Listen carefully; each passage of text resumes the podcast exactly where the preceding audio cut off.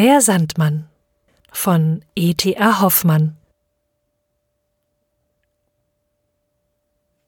Nathanael an Lothar Gewiss seid ihr alle voll Unruhe, dass ich so lange, lange nicht geschrieben. Mutter zürnt wohl, und Clara mag glauben, ich lebe hier in Saus und Braus und vergesse mein holdes Engelsbild, so tief mir in Herz und Sinn eingeprägt ganz und gar. Dem ist aber nicht so. Täglich und stündlich gedenke ich eurer aller, und in süßen Träumen geht meines holden Klärchens freundliche Gestalt vorüber und lächelt mich mit ihren hellen Augen so anmutig an, wie sie wohl pflegte, wenn ich zu euch hineintrat. Ach, wie vermochte ich denn euch zu schreiben, in der zerrissenen Stimmung des Geistes, die mir bisher alle Gedanken verstörte. Etwas Entsetzliches ist in mein Leben getreten. Dunkle Ahnungen eines grässlichen, mir drohenden Geschicks breiten sich wie schwarze Wolkenschatten über mich aus, undurchdringlich jedem freundlichen Sonnenstrahl. Nun soll ich dir sagen, was mir widerfuhr.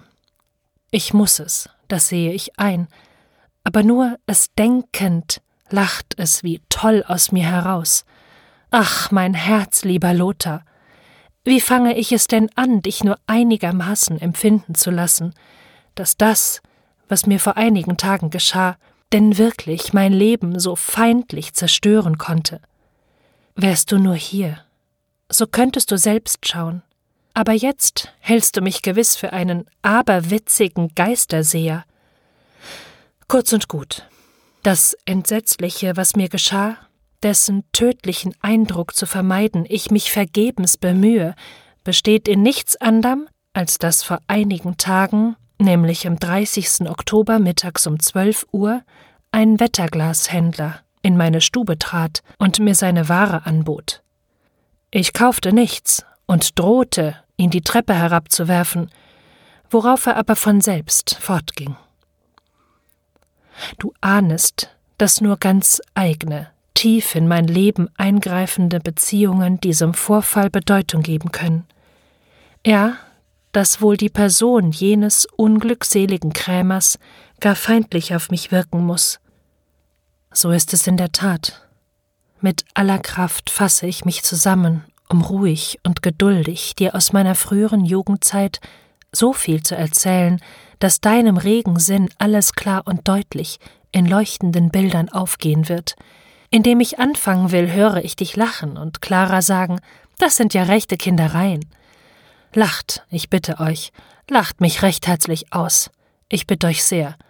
Aber Gott im Himmel, die Haare sträuben sich mir, und es ist, als flehe ich euch an, mich auszulachen, in wahnsinniger Verzweiflung wie Franz Mohr den Daniel. Nun fort, zur Sache. Außer dem Mittagessen sahen wir, ich und mein Geschwister, tagüber den Vater wenig. Er mochte mit seinem Dienst viel beschäftigt sein.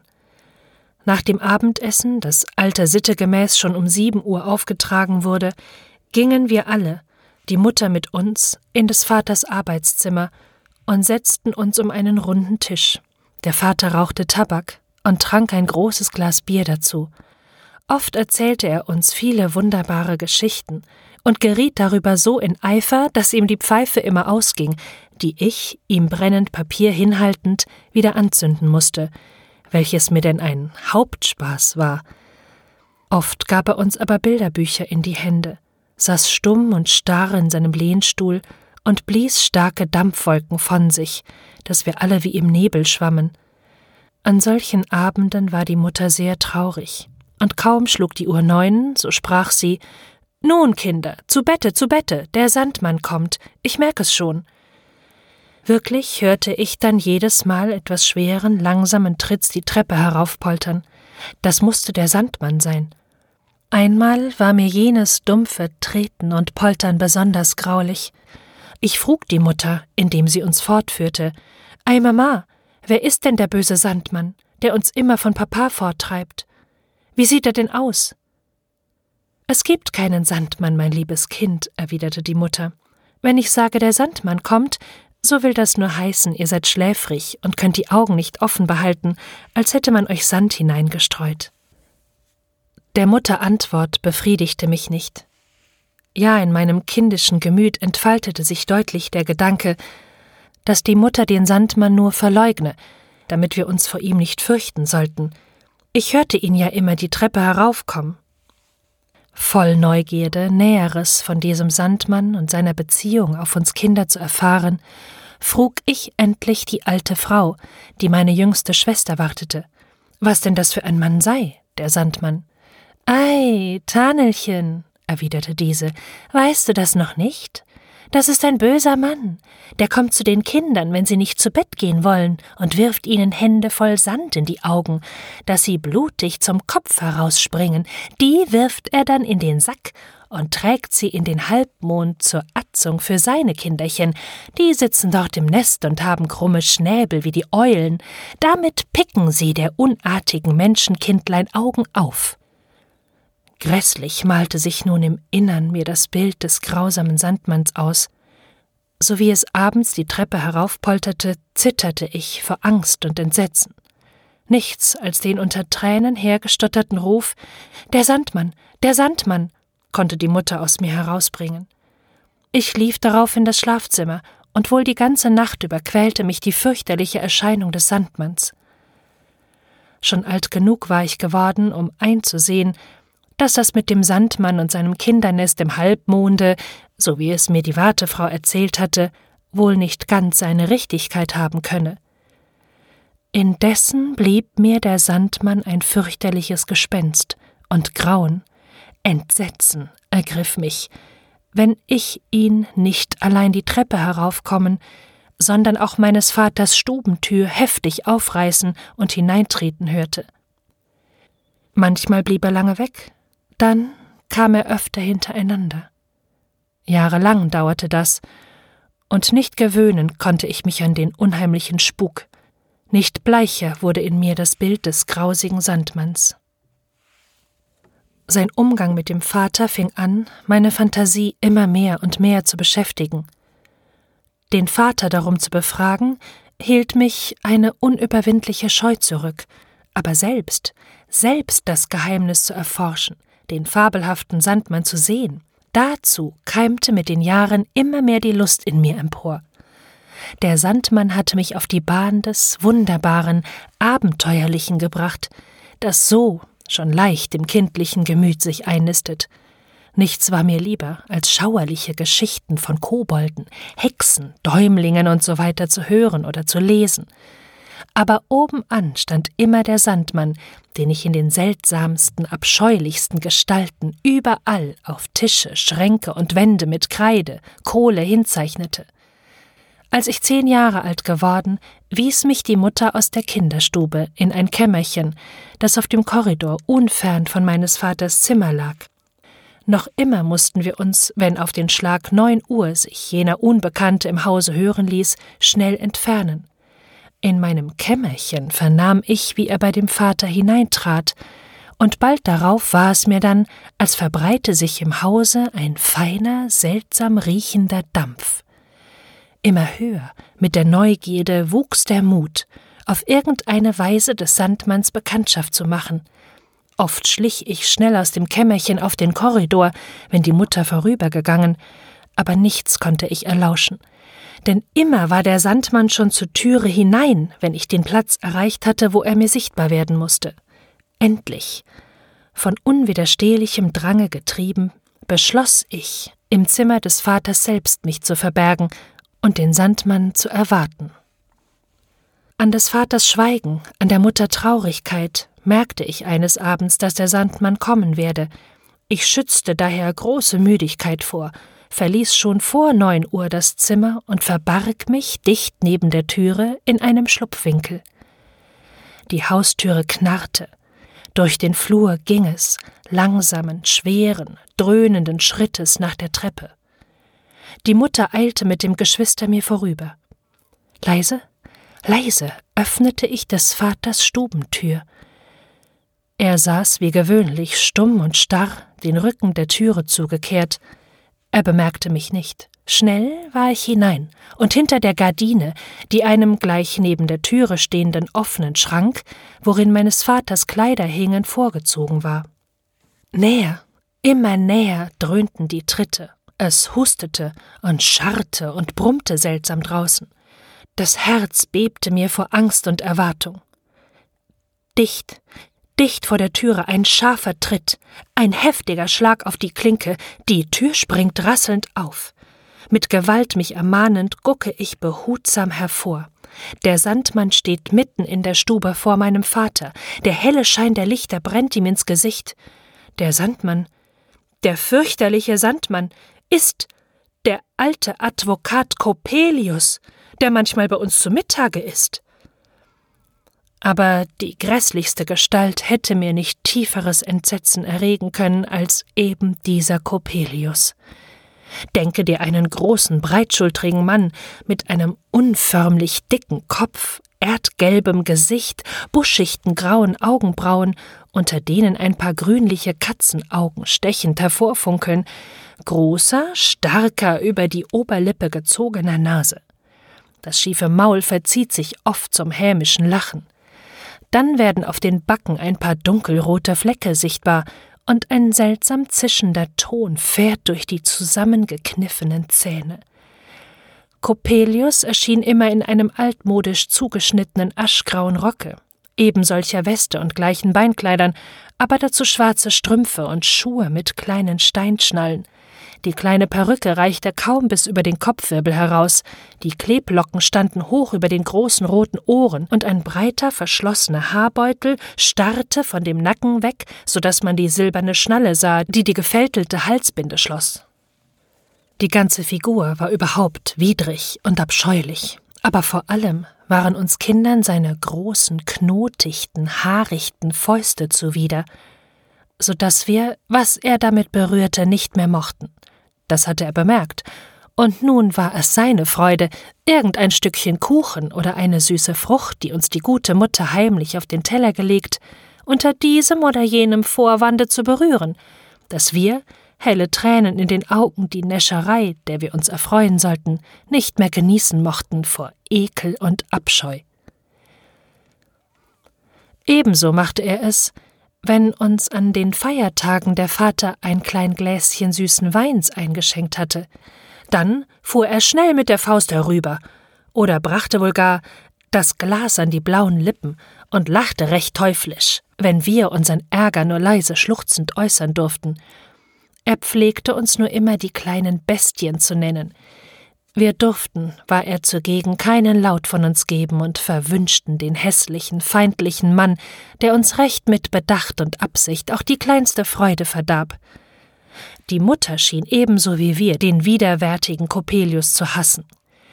Denn so wie er sich zeigte, war ihr Frohsinn, ihr heiteres, unbefangenes Wesen umgewandelt in traurigen, düstern Ernst. Der Vater betrug sich gegen ihn, als sei er ein höheres Wesen, dessen Unarten man dulden und das man auf jede Weise bei guter Laune erhalten müsse. Er durfte nur leise andeuten, und Lieblingsgerichte wurden gekocht und seltene Weine kredenzt.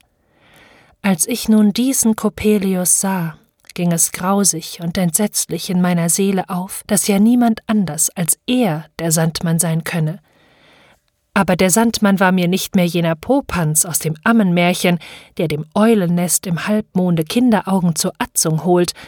Nein, ein hässlicher, gespenstischer Unhold, der überall, wo er einschreitet, Jammer, Not, zeitliches, ewiges Verderben bringt. Ich war festgezaubert. Auf die Gefahr entdeckt und wie ich deutlich dachte, hart gestraft zu werden, blieb ich stehen den Kopf lauschend durch die Gardine hervorgestreckt. Mein Vater empfing den Coppelius feierlich. Auf zum Werk! rief dieser mit heiserer, schnarrender Stimme und warf den Rock ab. Der Vater zog still und finster seinen Schlafrock aus, und beide kleideten sich in lange schwarze Kittel. Wo sie die hernahmen, hatte ich übersehen. Der Vater öffnete die Flügeltür eines Wandschranks, aber ich sah, dass das, was ich so lange dafür gehalten, kein Wandschrank, sondern vielmehr eine schwarze Höhlung war, in der ein kleiner Herd stand. Coppelius trat hinzu, und eine blaue Flamme knisterte auf dem Herde empor. Allerlei seltsames Geräte stand umher. Ach Gott, wie sich nun mein alter Vater zum Feuer herabbückte, da sah er ganz anders aus. Ein grässlicher, krampfhafter Schmerz schien seine sanften, ehrlichen Züge zum hässlichen, widerwärtigen Teufelsbilde verzogen zu haben. Er sah dem Coppelius ähnlich. Dieser schwang die glutrote Zange und holte damit hell blinkende Massen aus dem dicken Qualm, die er dann emsig hämmerte. Mir war's, als würden Menschengesichter ringsumher sichtbar, aber ohne Augen. Scheußliche, tiefe, schwarze Höhlen statt ihrer. Augen her, Augen her, rief Coppelius mit dumpfer, dröhnender Stimme. Ich kreischte auf, von wildem Entsetzen gewaltig erfasst und stürzte aus meinem Versteck heraus auf den Boden. Da ergriff mich Coppelius. Kleine Bestie, kleine Bestie, meckerte er zähnefletschend, riss mich auf und warf mich auf den Herd, dass die Flamme mein Haar zu sengen begann. Nun haben wir Augen, Augen, ein schön Paar Kinderaugen, so flüsterte Coppelius und griff mit den Fäusten glutrote Körner aus der Flamme, die er mir in die Augen streuen wollte. Da hob mein Vater flehend die Hände empor und rief Meister, Meister, lass meinem Nathanael die Augen, lass sie ihm.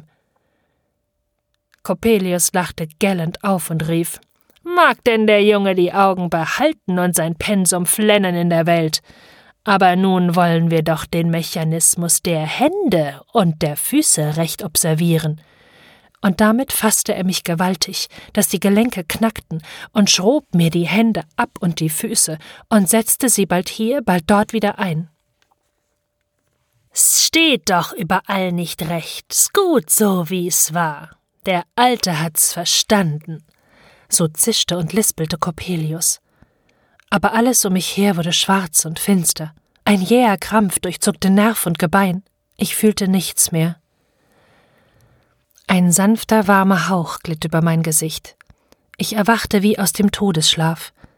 Die Mutter hatte sich über mich hingebeugt. Ist der Sandmann noch da? stammelte ich.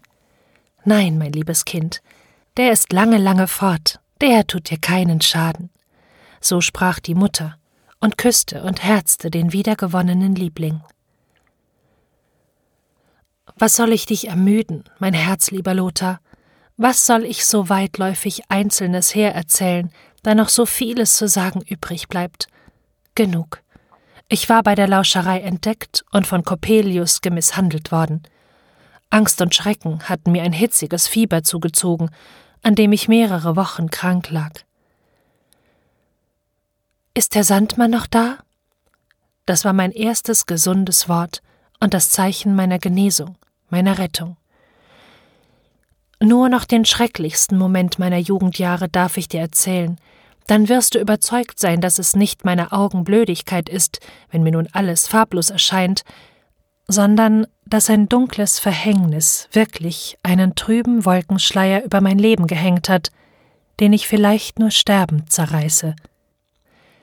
Coppelius ließ sich nicht mehr sehen. Es hieß, er habe die Stadt verlassen. Ein Jahr mochte vergangen sein, als wir der alten, unveränderten Sitte gemäß abends an dem runden Tische saßen. Der Vater war sehr heiter und erzählte viel Ergötzliches von den Reisen, die er in seiner Jugend gemacht. Da hörten wir, als es neune schlug, plötzlich die Haustür in den Angeln knarren und langsame, eisenschwere Schritte dröhnten durch den Hausflur die Treppe herauf. Das ist Coppelius, sagte meine Mutter erblassend. Ja, es ist Coppelius, wiederholte der Vater mit matter, gebrochener Stimme. Die Tränen stürzten der Mutter aus den Augen. Aber Vater, Vater, rief sie, muss es denn so sein? Zum letzten Male, erwiderte dieser, zum letzten Male kommt er zu mir, ich verspreche es dir. Geh nur, geh mit den Kindern. Geht, geht zu Bette. Gute Nacht. Mir war es, als sei ich in schweren, kalten Stein eingepresst. Mein Atem stockte. Die Mutter ergriff mich beim Arm, als ich unbeweglich stehen blieb. Komm, Nathanael, komme nur! Ich ließ mich fortführen. Ich trat in meine Kammer. Sei ruhig, sei ruhig, leg dich ins Bette. Schlafe, schlafe, rief mir die Mutter nach, aber von unbeschreiblicher innerer Angst und Unruhe gequält konnte ich kein Auge zutun. Der verhasste, abscheuliche Coppelius stand vor mir mit funkelnden Augen und lachte mich hämisch an. Vergebens trachtete ich, sein Bild loszuwerden. Es mochte wohl schon Mitternacht sein, als ein entsetzlicher Schlag geschah, wie wenn ein Geschütz losgefeuert würde. Das ganze Haus erdröhnte, es rasselte und rauschte bei meiner Türe vorüber. Die Haustüre wurde klirrend zugeworfen. Das ist Coppelius, rief ich entsetzt und sprang aus dem Bette. Da kreischte es auf in schneidendem, trostlosen Jammer. Fort stürzte ich nach des Vaters Zimmer. Die Türe stand offen. Erstickender Dampf quoll mir entgegen. Das Dienstmädchen schrie Ach, der Herr. Der Herr. Vor dem dampfenden Herde auf dem Boden lag mein Vater tot, mit schwarz verbranntem, grässlich verzerrtem Gesicht. Um ihn herum heulten und winselten die Schwestern, die Mutter ohnmächtig daneben. Coppelius, verruchter Satan, du hast den Vater erschlagen, so schrie ich auf, mir vergingen die Sinne. Als man zwei Tage darauf meinen Vater in den Sarg legte, waren seine Gesichtszüge wieder mild und sanft geworden, wie sie im Leben waren. Tröstend ging es in meiner Seele auf, dass ein Bund mit dem teuflischen Coppelius ihn nicht ins ewige Verderben gestürzt haben könne. Die Explosion hatte die Nachbarn geweckt. Der Vorfall wurde ruchbar und kam vor die Obrigkeit, welche den Coppelius zur Verantwortung vorfordern wollte. Der aber war spurlos vom Orte verschwunden. Wenn ich dir nun sage, mein herzlieber Freund, dass jener Wetterglashändler eben der verruchte Coppelius war, so wirst du es mir nicht verargen, dass ich die feindliche Erscheinung als schweres Unheil bringend deute. Er war anders gekleidet, aber Coppelius Figur und Gesichtszüge sind zu tief in mein Innerstes eingeprägt, als dass hier ein Irrtum möglich sein sollte. Zudem hat Coppelius nicht einmal seinen Namen geändert. Er gibt sich hier, wie ich höre, für einen piemontesischen Mechanikus aus und nennt sich Giuseppe Coppola. Ich bin entschlossen, es mit ihm aufzunehmen und des Vaters Tod zu rächen. Mag es denn nun gehen, wie es will. Der Mutter erzähle nichts von dem Erscheinen des grässlichen Unholds. Grüße, meine liebe holde Clara. Ich schreibe ihr in ruhigerer Gemütsstimmung. Lebe wohl, etc., etc.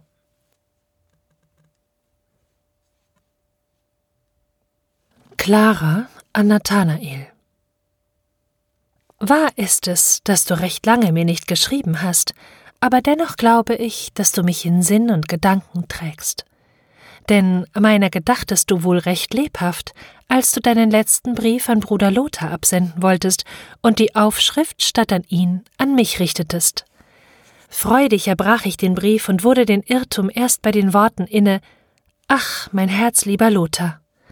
Nun hätte ich nicht weiterlesen, sondern den Brief dem Bruder geben sollen. Aber hast du mir auch sonst manchmal in kindischer Neckerei vorgeworfen, ich hätte solch ruhiges, weiblich besonnenes Gemüt, dass ich, wie jene Frau, drohe das Haus den Einsturz, noch vor schneller Flucht ganz geschwinde einen falschen Kniff in der Fenstergardine glatt streichen würde, so darf ich dich wohl kaum versichern, dass deines Briefes Anfang mich tief erschütterte ich konnte kaum atmen, es flimmerte mir vor den Augen. Ach, mein herzgeliebter Nathanael, was konnte so Entsetzliches in dein Leben getreten sein? Trennung von dir, dich niemals wiedersehen? Der Gedanke durchfuhr meine Brust wie ein glühender Dolchstich.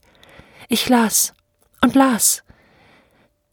Deine Schilderung des widerwärtigen Coppelius ist grässlich.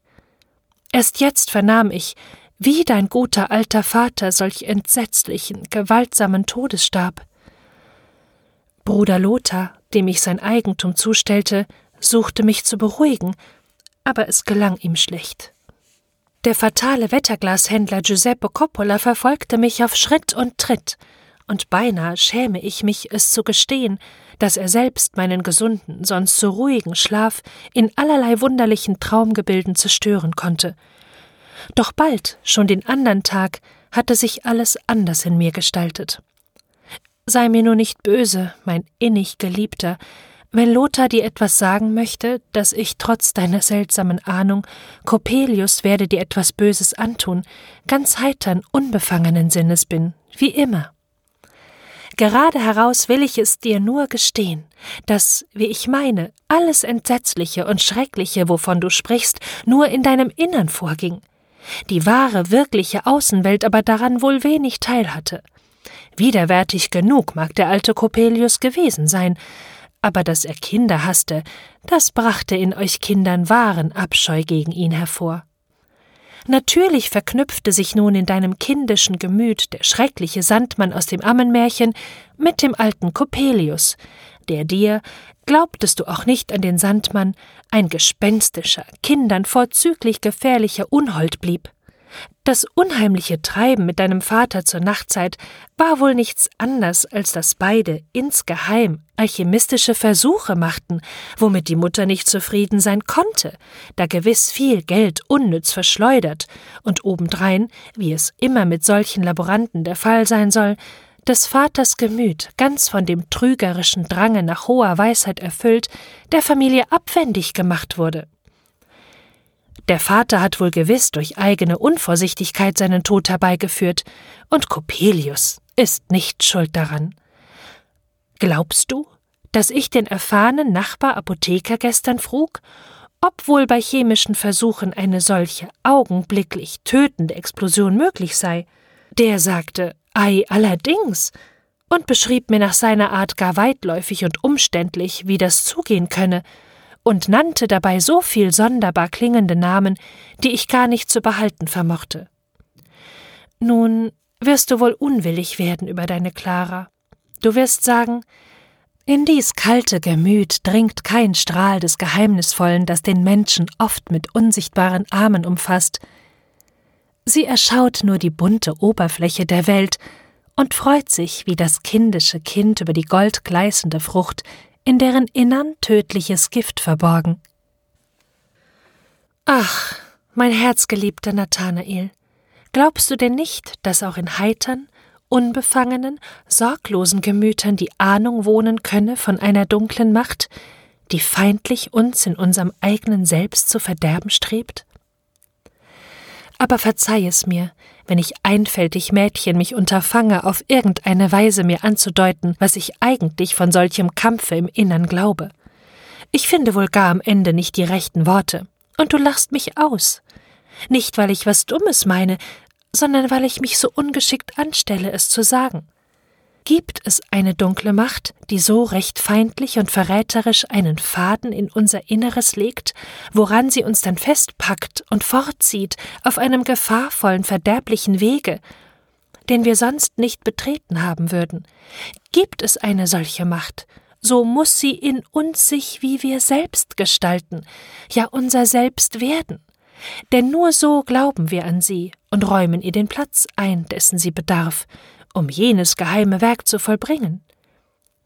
Haben wir festen, durch das heitre Leben gestärkten Sinn genug, um fremdes, feindliches Einwirken als solches stets zu erkennen und den Weg, in den uns Neigung und Beruf geschoben, ruhigen Schrittes zu verfolgen?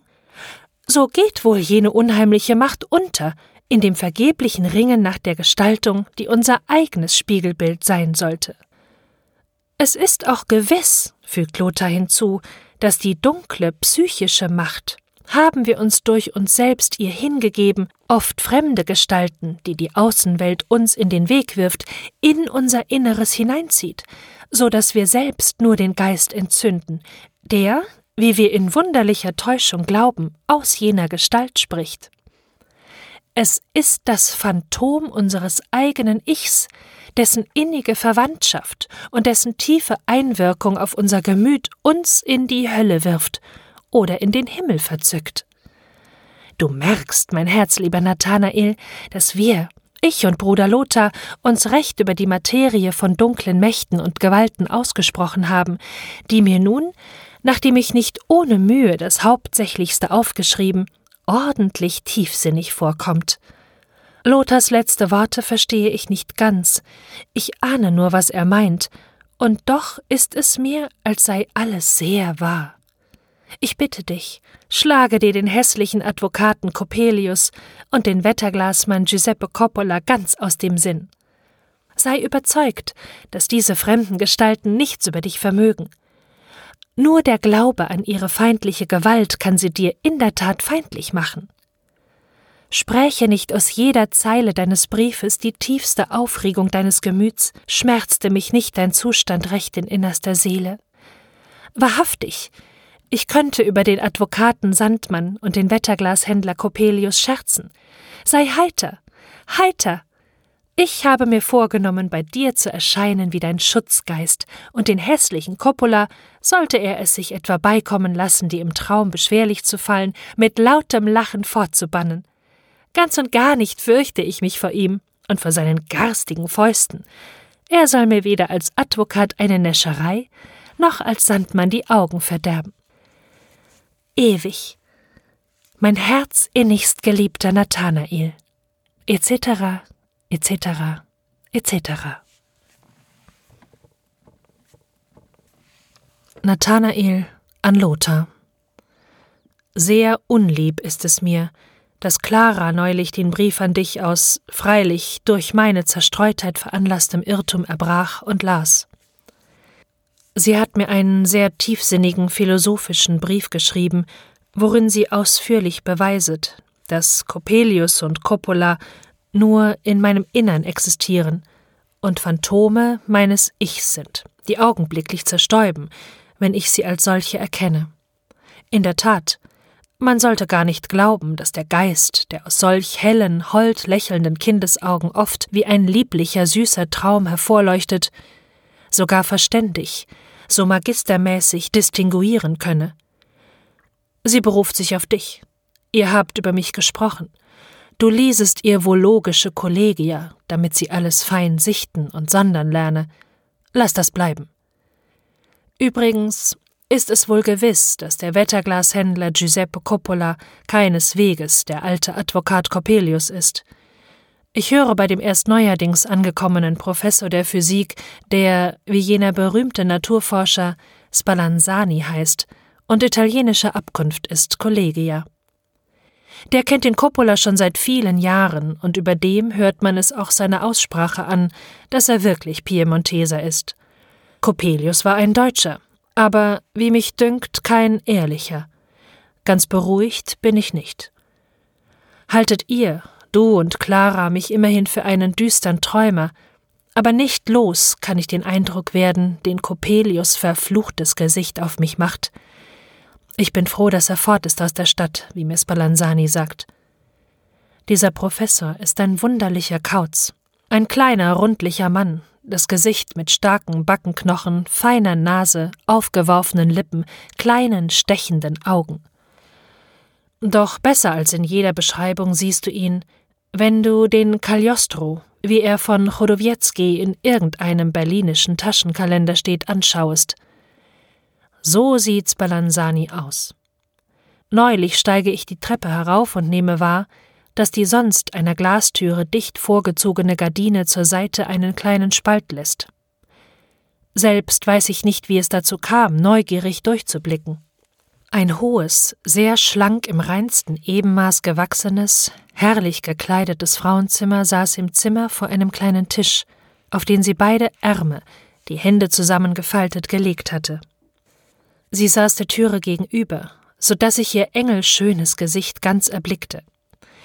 Sie schien mich nicht zu bemerken, und überhaupt hatten ihre Augen etwas Starres, beinahe möchte ich sagen, keine Sehkraft, es war mir so, als schliefe sie mit offenen Augen.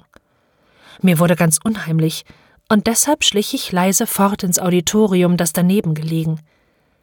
Nachher erfuhr ich, dass die Gestalt, die ich gesehen, Spallanzanis Tochter Olympia war, die er sonderbarer und schlechterweise einsperrt, so dass durchaus kein Mensch in ihre Nähe kommen darf.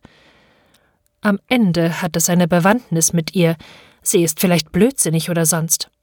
Weshalb schreibe ich dir aber das alles? Besser und ausführlicher hätte ich dir das mündlich erzählen können. Wisse nämlich, dass ich über vierzehn Tage bei euch bin. Ich muss mein süßes, liebes Engelsbild, meine Clara, wiedersehen. Weggehaucht wird dann die Verstimmung sein, die sich, ich muss das gestehen, nach dem fatalen, verständigen Briefe meiner bemeistern wollte. Deshalb schreibe ich auch heute nicht an Sie. Tausend Grüße, etc., etc., etc.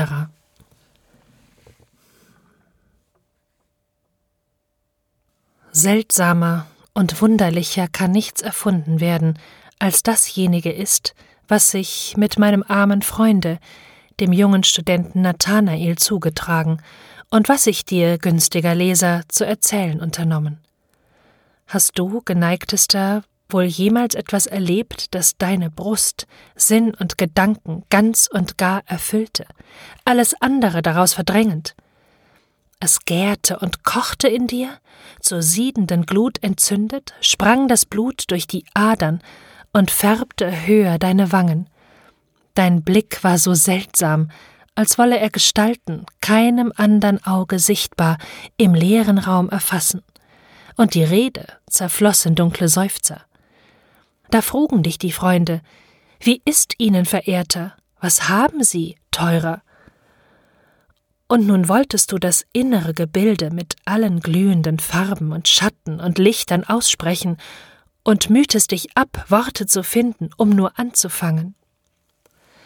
Aber es war dir, als müsstest du nun gleich im ersten Wort alles Wunderbare, Herrliche, Entsetzliche, Lustige, Grauenhafte, das sich zugetragen, recht zusammengreifen, so dass es wie ein elektrischer Schlag alle treffe. Doch jedes Wort, alles, was Rede vermag, schien dir farblos und frostig und tot. Du suchst und suchst und stotterst und stammelst, und die nüchternen Fragen der Freunde schlagen wie eisige Windeshauche hinein in deine innere Glut, bis sie verlöschen will. Hattest du aber, wie ein kecker Maler, erst mit einigen verwegenen Strichen den Umriss deines innern Bildes hingeworfen, so trugst du mit leichter Mühe immer glühender und glühender die Farben auf, und das lebendige Gewühl mannigfacher Gestalten riss die Freunde fort. Und sie sahen, wie du, sich selbst, mitten im Bilde, das aus deinem Gemüt hervorgegangen. Mich hat, wie ich es dir, geneigter Leser, gestehen muss, eigentlich niemand nach der Geschichte des jungen Nathanael gefragt.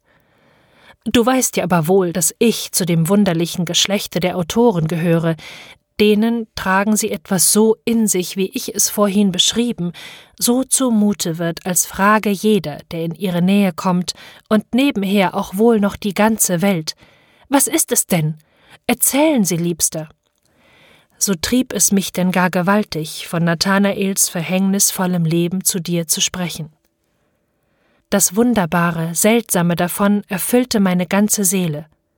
Aber eben deshalb und weil ich dich, o oh mein Leser, gleich geneigt machen musste, Wunderliches zu ertragen, welches nichts Geringes ist, quälte ich mich ab, Nathanaels Geschichte bedeutend, originell, ergreifend anzufangen. Es war einmal der schönste Anfang jeder Erzählung, zu nüchtern.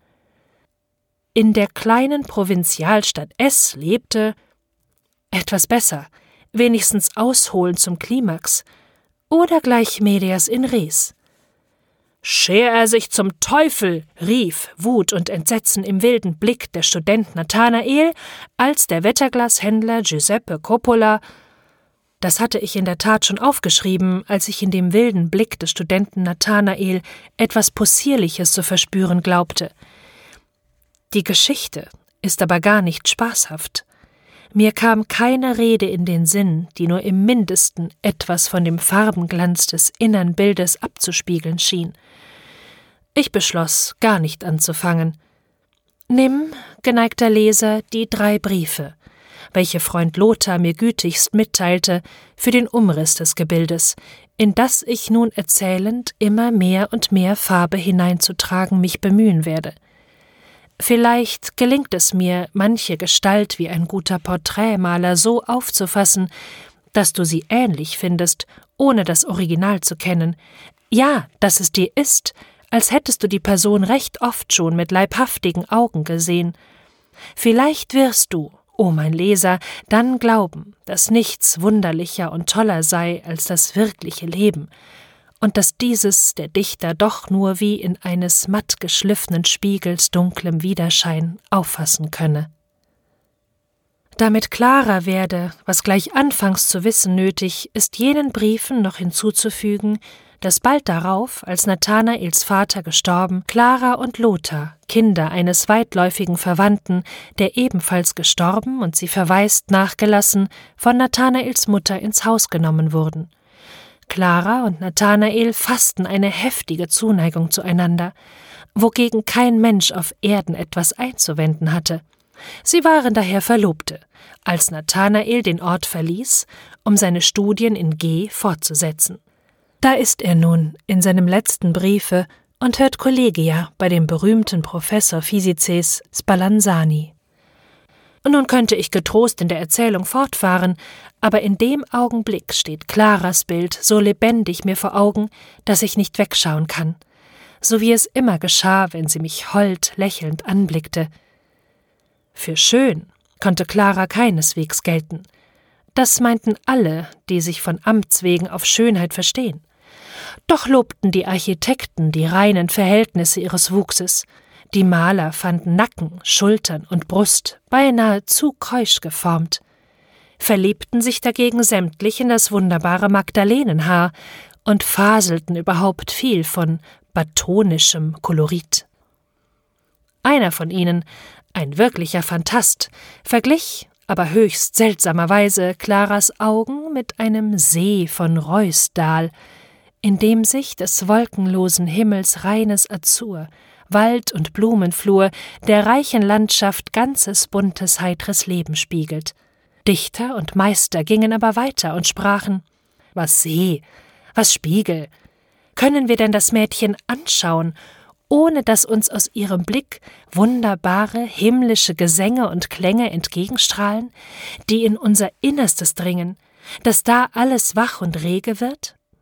Singen wir selbst dann nichts wahrhaft Gescheites, so ist überhaupt nicht viel an uns, und das lesen wir denn auch deutlich in dem, um Claras Lippen schwebenden feinen Lächeln, wenn wir uns unterfangen, ihr etwas vorzuquinkelieren, das so tun will, als sei es Gesang, unerachtet nur einzelne Töne verworren durcheinanderspringen.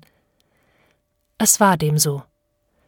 Clara hatte die lebenskräftige Fantasie des heitern, unbefangenen, kindischen Kindes, ein tiefes, weiblich zartes Gemüt, einen gar hellen, scharf sichtenden Verstand. Die Nebler und Schwebler hatten bei ihr böses Spiel. Denn ohne zu viel zu reden, was überhaupt in Claras schweigsamer Natur nicht lag, sagte ihnen der helle Blick und jenes feine, ironische Lächeln Lieben Freunde, wie möget ihr mir denn zumuten, dass ich eure verfließende Schattengebilde für wahre Gestalten ansehen soll, mit Leben und Regung? Clara wurde deshalb von vielen kalt, gefühllos, prosaisch gescholten. Aber andere, die das Leben in klarer Tiefe aufgefasst, liebten ungemein das gemütvolle, verständige, kindliche Mädchen. Doch keiner so sehr als Nathanael, der sich in Wissenschaft und Kunst kräftig und heiter bewegte. Clara hing an dem Geliebten mit ganzer Seele. Die ersten Wolkenschatten zogen durch ihr Leben, als er sich von ihr trennte. Mit welchem Entzücken flog sie in seine Arme, als er nun, wie er im letzten Briefe an Lothar es verheißen, wirklich in seiner Vaterstadt ins Zimmer der Mutter eintrat. Es geschah so, wie Nathanael geglaubt. Denn in dem Augenblick, als er Clara wiedersah, dachte er weder an den Advokaten Coppelius noch an Claras verständigen Brief. Jede Verstimmung war verschwunden. Recht hatte aber Nathanael doch, als er seinem Freunde Lothar schrieb, dass des widerwärtigen Wetterglashändlers Coppola Gestalt recht feindlich in sein Leben getreten sei. Alle fühlten das, da Nathanael gleich in den ersten Tagen in seinem ganzen Wesen durchaus verändert sich zeigte. Er versank in düstere Träumereien und trieb es bald so seltsam, wie man es niemals von ihm gewohnt gewesen. Alles, das ganze Leben war ihm Traum und Ahnung geworden. Immer sprach er davon, wie jeder Mensch sich frei wähnend nur dunklen Mächten zum grausamen Spiel diene. Vergeblich lehne man sich dagegen auf, demütig müsse man sich dem fügen, was das Schicksal verhängt habe. Er ging so weit zu behaupten, dass es töricht sei, wenn man glaube, in Kunst und Wissenschaft nach selbsttätiger Willkür zu schaffen. Denn die Begeisterung, in der man nur zu schaffen fähig sei, komme nicht aus dem eigenen Innern, sondern sei das Einwirken irgendeines außer uns selbst liegenden, höheren Prinzips. Der verständigen Clara war diese mystische Schwärmerei in höchstem Grade zuwider. Doch schien es vergebens, sich auf Widerlegung einzulassen. Nur dann, wenn Nathanael bewies, dass Coppelius das böse Prinzip sei, was ihn in dem Augenblick erfasst habe, als er hinter dem Vorhang lauschte, und dass dieser widerwärtige Dämon auf entsetzliche Weise ihr Liebesglück stören werde, da wurde Clara sehr ernst und sprach Ja, Nathanael, du hast recht. Coppelius ist ein böses, feindliches Prinzip.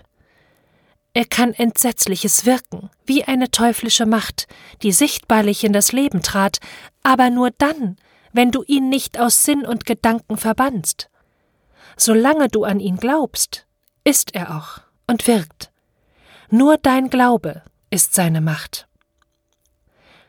Nathanael, ganz erzürnt, dass Clara die Existenz des Dämons nur in seinem eigenen Innern statuiere, wollte dann hervorrücken mit der ganzen mystischen Lehre von Teufeln und grausen Mächten. Clara brach aber verdrießlich ab, indem sie irgendetwas Gleichgültiges dazwischen schob, zu Nathanaels nicht geringem Ärger. Der dachte, kalten, unempfänglichen Gemütern erschließen sich nicht solche tiefe Geheimnisse, ohne sich deutlich bewusst zu sein, dass er Clara eben zu solchen untergeordneten Naturen zähle, weshalb er nicht abließ mit Versuchen, sie in jene Geheimnisse einzuweihen.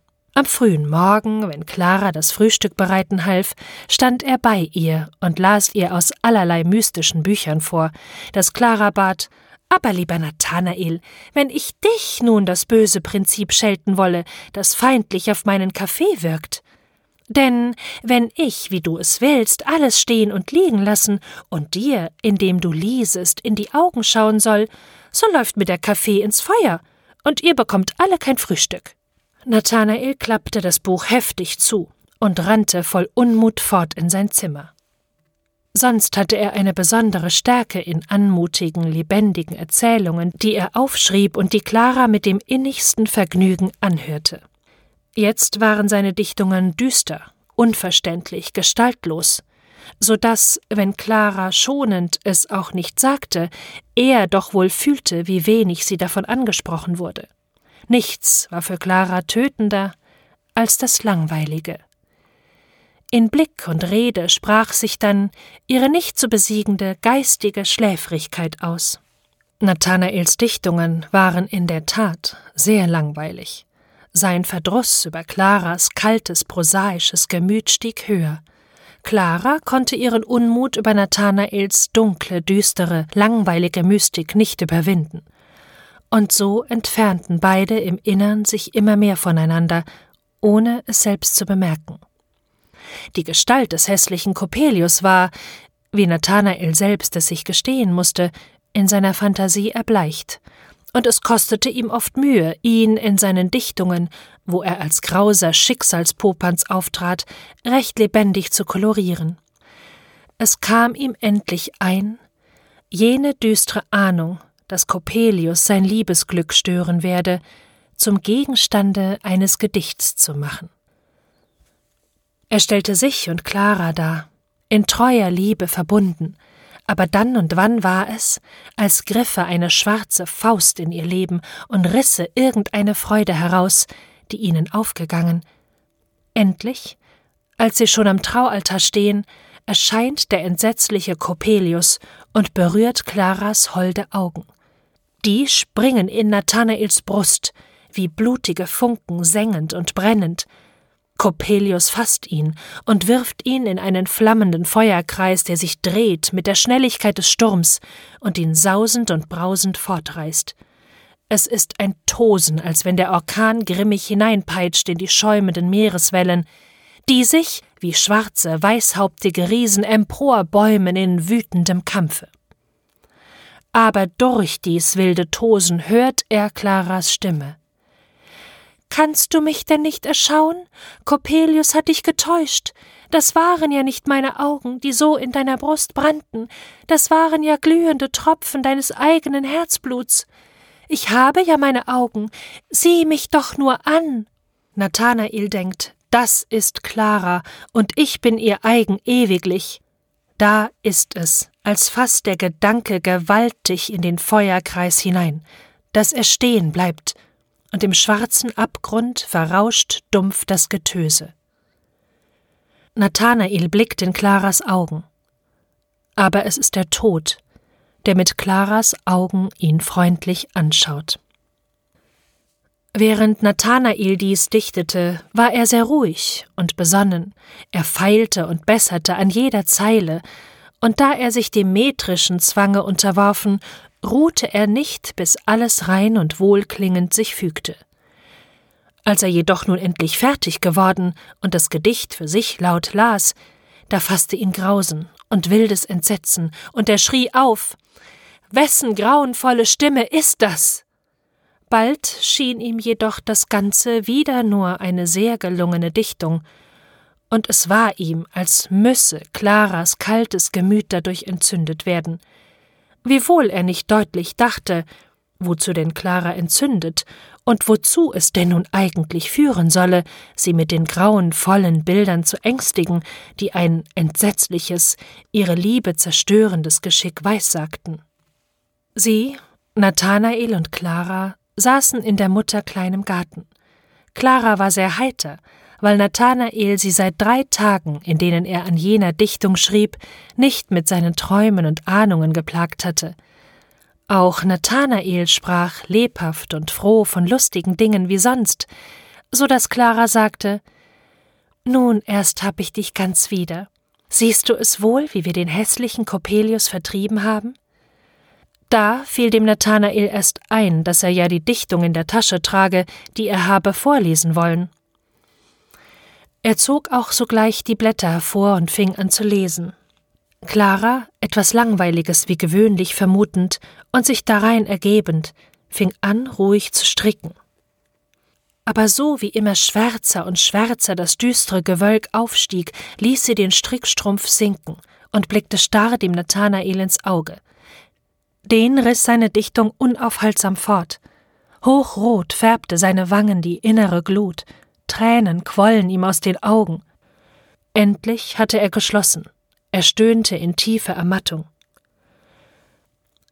Er fasste Claras Hand und seufzte, wie aufgelöst in trostlosem Jammer. Ach, Clara, Clara. Clara drückte ihn sanft an ihren Busen und sagte leise, aber sehr langsam und ernst Nathanael, mein herzlieber Nathanael, wirf das tolle, unsinnige, wahnsinnige Märchen ins Feuer. Da sprang Nathanael entrüstet auf und rief Clara von sich stoßend Du lebloses, verdammtes Automat. Er rannte fort. Bittere Tränen vergoß die tief verletzte Clara. Ach, er hat mich niemals geliebt, denn er versteht mich nicht, schluchzte sie laut. Lothar trat in die Laube. Clara musste ihm erzählen, was vorgefallen. Er liebte seine Schwester mit ganzer Seele. Jedes Wort ihrer Anklage fiel wie ein Funke in sein Inneres, so dass der Unmut, den er wider den träumerischen Nathanael lange im Herzen getragen, sich entzündete zum wilden Zorn. Er lief zu Nathanael, er warf ihm das unsinnige Betragen gegen die geliebte Schwester in harten Worten vor, die der aufbrausende Nathanael ebenso erwiderte. Ein fantastischer, wahnsinniger Geck wurde mit einem miserablen, gemeinen Alltagsmenschen erwidert. Der Zweikampf war unvermeidlich. Sie beschlossen, sich am folgenden Morgen hinter dem Garten nach dortiger akademischer Sitte mit scharf geschliffenen Stoßrapieren zu schlagen. Stumm und finster schlichen sie umher. Clara hatte den heftigen Streit gehört und gesehen, dass der Fechtmeister in der Dämmerung die Rapiere brachte. Sie ahnte, was geschehen sollte. Auf dem Kampfplatz angekommen, hatten Lothar und Nathanael soeben düster schweigend die Röcke abgeworfen. Blutdürstige Kampflust im brennenden Auge wollten sie gegeneinander ausfallen, als Clara durch die Gartentür herbeistürzte. Schluchzend rief sie laut Ihr wilden, entsetzlichen Menschen. Stoßt mich nur gleich nieder, ehe ihr euch anfallt. Denn wie soll ich denn länger leben auf der Welt, wenn der Geliebte den Bruder oder wenn der Bruder den Geliebten ermordet hat? Lothar ließ die Waffe sinken und sah schweigend zur Erde nieder. Aber in Nathanaels Innern ging in herzzerreißender Wehmut alle Liebe wieder auf, wie er sie jemals in der herrlichen Jugendzeit schönsten Tagen für die holde Clara empfunden. Das Mordgewehr entfiel seiner Hand, er stürzte zu Claras Füßen. Kannst du mir denn jemals verzeihen? Du meine einzige, meine herzgeliebte Clara. Kannst du mir verzeihen, mein herzlieber Bruder Lothar? Lothar wurde gerührt von des Freundes tiefem Schmerz. Unter tausend Tränen umarmten sich die drei versöhnten Menschen und schwuren, nicht voneinander zu lassen, in steter Liebe und Treue. Dem Nathanael war es zumute, als sei eine schwere Last, die ihn zu Boden gedrückt, von ihm abgewälzt. Ja, als habe er Widerstand leistend der finstern Macht, die ihn befangen, sein ganzes Sein, dem Vernichtung drohte, gerettet. Noch drei selige Tage verlebte er bei den Lieben, dann kehrte er zurück nach G, wo er noch ein Jahr zu bleiben, dann aber auf immer nach seiner Vaterstadt zurückzukehren gedachte. Der Mutter war alles, was sich auf Coppelius bezog, verschwiegen worden, denn man wusste, dass sie nicht ohne Entsetzen an ihn denken konnte, weil sie, wie Nathanael, ihm den Tod ihres Mannes Schuld gab. Wie erstaunte Nathanael, als er in seine Wohnung wollte und sah, dass das ganze Haus niedergebrannt war, so dass aus dem Schutthaufen nur die nackten Feuermauern hervorragten unerachtet das Feuer in dem Laboratorium des Apothekers, der im untern Stock wohnte, ausgebrochen war, das Haus daher von unten herauf gebrannt hatte, so war es doch den kühnen, rüstigen Freunden gelungen, noch zu rechter Zeit in Nathanaels im obern Stock gelegenes Zimmer zu dringen und Bücher, Manuskripte, Instrumente zu retten. Alles hatten sie unversehrt in ein anderes Haus getragen und dort ein Zimmer in Beschlag genommen, welches Nathanael nun sogleich bezog. Nicht sonderlich achtete er darauf, dass er dem Professor Spallanzani gegenüber wohnte, und ebenso wenig schien es ihm etwas Besonderes, als er bemerkte, dass er aus seinem Fenster gerade hinein in das Zimmer blickte, wo oft Olympia einsam saß so dass er ihre Figur deutlich erkennen konnte, wiewohl die Züge des Gesichts undeutlich und verworren blieben. Wohl fiel es ihm endlich auf, dass Olympia oft stundenlang in derselben Stellung, wie er sie einst durch die Glastüre entdeckte, ohne irgendeine Beschäftigung an einem kleinen Tische saß und dass sie offenbar unverwandten Blickes nach ihm herüberschaute. Er musste sich auch selbst gestehen, dass er nie einen schöneren Wuchs gesehen. Indessen, Clara im Herzen, blieb ihm die steife, starre Olympia höchst gleichgültig, und nur zuweilen sah er flüchtig über sein Kompendium herüber nach der schönen Bildsäule, das war alles. Eben schrieb er an Clara, als es leise an die Türe klopfte. Sie öffnete sich auf seinen Zuruf, und Coppolas widerwärtiges Gesicht sah hinein. Nathanael fühlte sich im Innersten erbeben. Eingedenk dessen, was ihm Spallanzani über den Landsmann Coppola gesagt und was er auch rücksichts des Sandmanns Coppelius der Geliebten so heilig versprochen, schämte er sich aber selbst seiner kindischen Gespensterfurcht, nahm sich mit aller Gewalt zusammen und sprach so sanft und gelassen als möglich Ich kaufe kein Wetterglas. Mein lieber Freund, gehen Sie nur. Da trat aber Coppola vollends in die Stube und sprach mit heiserem Ton, indem sich das weite Maul zum hässlichen Lachen verzog und die kleinen Augen unter den grauen langen Wimpern stechend hervorfunkelten. Ei, nix Wetterglas, nix Wetterglas. Ab auch sköne oke, sköne oke. Entsetzt rief Nathanael. Toller Mensch, wie kannst du Augen haben? Augen? Augen? Aber in dem Augenblick hatte Coppola seine Wettergläser beiseite gesetzt, griff in die weiten Rocktaschen und holte Lorgnetten und Brillen heraus, die er auf den Tisch legte. Nu, nu, Brill, Brill auf der Nase setze, das sind meine Ocke, sköne Ocke. Und damit holte er immer mehr und mehr Brillen heraus, so dass es auf dem ganzen Tisch seltsam zu flimmern und zu funkeln begann, Tausend Augen blickten und zuckten krampfhaft und starrten auf zum Nathanael, aber er konnte nicht wegschauen von dem Tisch, und immer mehr Brillen legte Coppola hin, und immer wilder und wilder sprangen flammende Blicke durcheinander und schossen ihre blutroten Strahlen in Nathanaels Brust. Übermannt von tollem Entsetzen schrie er auf Halt ein. Halt ein, fürchterlicher Mensch. Er hatte Coppola, der eben in die Tasche griff, um noch mehr Brillen herauszubringen, unerachtet schon der ganze Tisch überdeckt war, beim Arm festgepackt.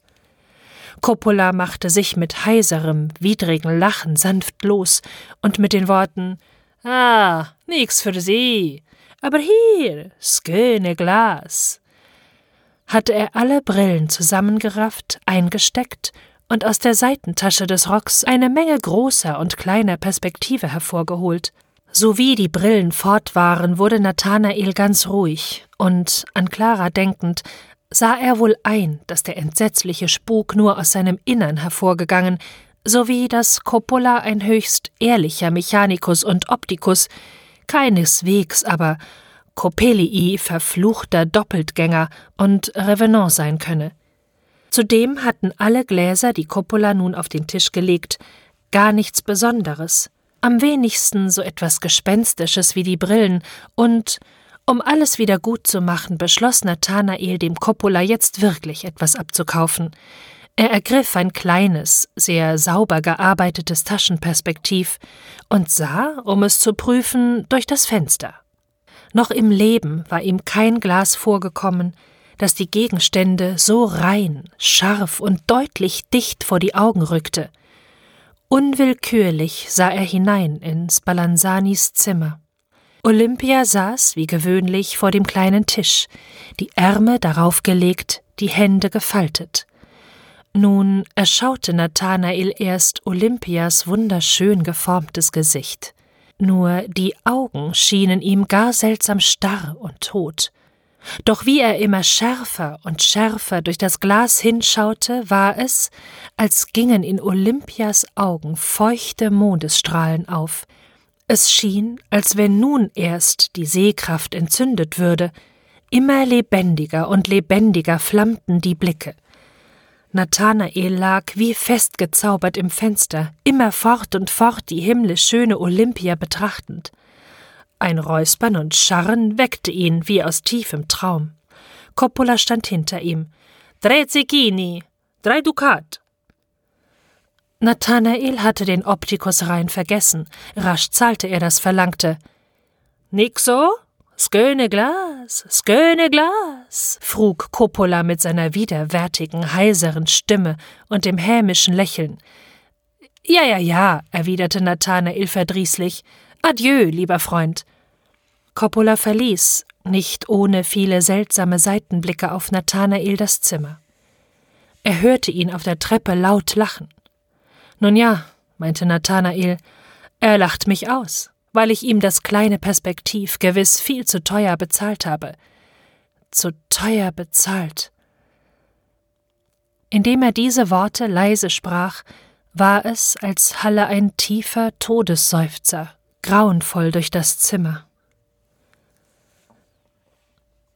Nathanaels Atem stockte vor innerer Angst. Er hatte ja aber selbst so aufgeseufzt, das merkte er wohl. Clara, sprach er zu sich selber, hat wohl recht, dass sie mich für einen abgeschmackten Geisterseher hält.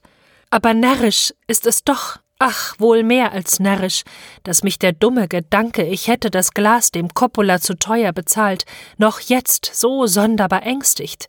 Den Grund davon sehe ich gar nicht ein. Jetzt setzte er sich hin, um den Brief an Clara zu enden, aber ein Blick durchs Fenster überzeugte ihn, dass Olympia noch dasäße, und im Augenblick, wie von unwiderstehlicher Gewalt getrieben, sprang er auf, ergriff Coppolas Perspektiv und konnte nicht los von Olympias verführerischem Anblick, bis ihn Freund und Bruder Siegmund abrief ins Kollegium bei dem Professor Spallanzani. Die Gardine vor dem verhängnisvollen Zimmer war dicht zugezogen, er konnte Olympia ebenso wenig hier als die beiden folgenden Tage hindurch in ihrem Zimmer entdecken, unerachtet er kaum das Fenster verließ und fortwährend durch Coppolas Perspektiv hinüberschaute. Am dritten Tage wurden sogar die Fenster verhängt. Ganz verzweifelt und getrieben von Sehnsucht und glühendem Verlangen lief er hinaus vors Tor. Olympias Gestalt schwebte vor ihm her in den Lüften und trat aus dem Gebüsch und guckte ihn an mit großen strahlenden Augen aus dem hellen Bach. Claras Bild war ganz aus seinem Innern gewichen. Er dachte nichts als Olympia und klagte ganz laut und weinerlich Ach, du mein hoher, herrlicher Liebesstern, bist du mir denn nur aufgegangen, um gleich wieder zu verschwinden und mich zu lassen in finstrer, hoffnungsloser Nacht? Als er zurückkehren wollte in seine Wohnung, wurde er in Spallanzanis Hause ein geräuschvolles Treiben gewahr. Die Türen standen offen, man trug allerlei Geräte hinein, die Fenster des ersten Stocks waren ausgehoben, geschäftige Mägde kehrten und stäubten mit großen Haarbesen hin und her fahrend, inwendig klopften und hämmerten Tischler und Tapezierer. Nathanael blieb in vollem Erstaunen auf der Straße stehen. Da trat Siegmund lachend zu ihm und sprach Nun, was sagst du zu unserem alten Spallanzani? Nathanael versicherte, dass er gar nicht sagen könne, da er durchaus nichts vom Professor wisse. Vielmehr mit großer Verwunderung wahrnehme, wie in dem stillen, düstern Hause ein tolles Treiben und Wirtschaften losgegangen. Da erfuhr er denn von Siegmund, dass Spallanzani morgen ein großes Fest geben wolle, Konzert und Ball, und dass die halbe Universität eingeladen sei. Allgemein verbreite man, dass Balanzani seine Tochter Olympia, die er so lange jedem menschlichen Auge recht ängstlich entzogen, zum ersten Mal erscheinen lassen werde. Nathanael fand eine Einladungskarte und ging mit hochklopfendem Herzen zur bestimmten Stunde, als schon die Wagen rollten und die Lichter in den geschmückten Sälen schimmerten, zum Professor. Die Gesellschaft war zahlreich und glänzend. Olympia erschien sehr reich und geschmackvoll gekleidet. Man musste ihr schön geformtes Gesicht, ihren Wuchs bewundern. Der etwas seltsam eingebogene Rücken, die wespenartige Dünne des Leibes schien von zu starkem Einschnüren bewirkt zu sein. In Schritt und Stellung hatte sie etwas Abgemessenes und Steifes, das manchem unangenehm auffiel. Man schrieb es dem Zwange zu, den ihr die Gesellschaft auflegte, das Konzert begann. Olympia spielte den Flügel mit großer Fertigkeit und trug ebenso eine Bravour-Arie mit heller, beinahe schneidender Glasglockenstimme vor. Nathanael war ganz entzückt. Er stand in der hintersten Reihe und konnte im blendenden Kerzenlicht Olympias Züge nicht ganz erkennen. Ganz unvermerkt nahm er deshalb Coppolas Glas hervor und schaute hin nach der schönen Olympia. Ach, da wurde er gewahr, wie sie voll Sehnsucht nach ihm herübersah, wie jeder Ton erst deutlich aufging in dem Liebesblick, der zündend sein Inneres durchdrang. Die künstlichen Rouladen schienen dem Nathanael das Himmelsjauchzen des in Liebe verklärten Gemüts. Und als nun endlich nach der Kadenz der lange Trillo recht schmetternd durch den Saal gellte, konnte er, wie von glühenden Ärmen plötzlich erfasst, sich nicht mehr halten. Er musste vor Schmerz und Entzücken laut aufschreien Olympia. Alle sahen sich um nach ihm, manche lachten, der Domorganist schnitt aber noch ein finstreres Gesicht als vorher und sagte bloß Nun, nun. Das Konzert war zu Ende, der Ball fing an. Mit ihr zu tanzen, mit ihr, das war nun dem Nathanael das Ziel aller Wünsche, alles Strebens. Aber wie sich erheben zu dem Mut, sie, die Königin des Festes, aufzufordern? Doch er selbst wusste nicht, wie es geschah, dass er, als schon der Tanz angefangen, dicht neben Olympia stand, die noch nicht aufgefordert worden, und dass er, kaum vermögend einige Worte zu stammeln, ihre Hand ergriff. Eiskalt war Olympias Hand, er fühlte sich durchbebt von grausigem Todesfrost, er starrte Olympia ins Auge, das strahlte ihm voll Liebe und Sehnsucht entgegen, und in dem Augenblick war es auch, als fingen an, in der kalten Hand Pulse zu schlagen und des Lebensblutes Ströme zu glühen. Und auch in Nathanaels Innerm glühte höher auf die Liebeslust. Er umschlang die schöne Olympia und durchflog mit ihr die Reihen. Er glaubte sonst recht taktmäßig getanzt zu haben, aber an der ganz eigenen rhythmischen Festigkeit, womit Olympia tanzte und die ihn oft ordentlich aus der Haltung brachte, merkte er bald, wie sehr ihm der Takt gemangelt. Er wollte jedoch mit keinem andern Frauenzimmer mehr tanzen und hätte jeden, der sich Olympia näherte, um sie aufzufordern, nur gleich ermorden mögen. Doch nur zweimal geschah dies. Zu seinem Erstaunen blieb darauf Olympia bei jedem Tanze sitzen und er ermangelte nicht immer wieder sie aufzuziehen.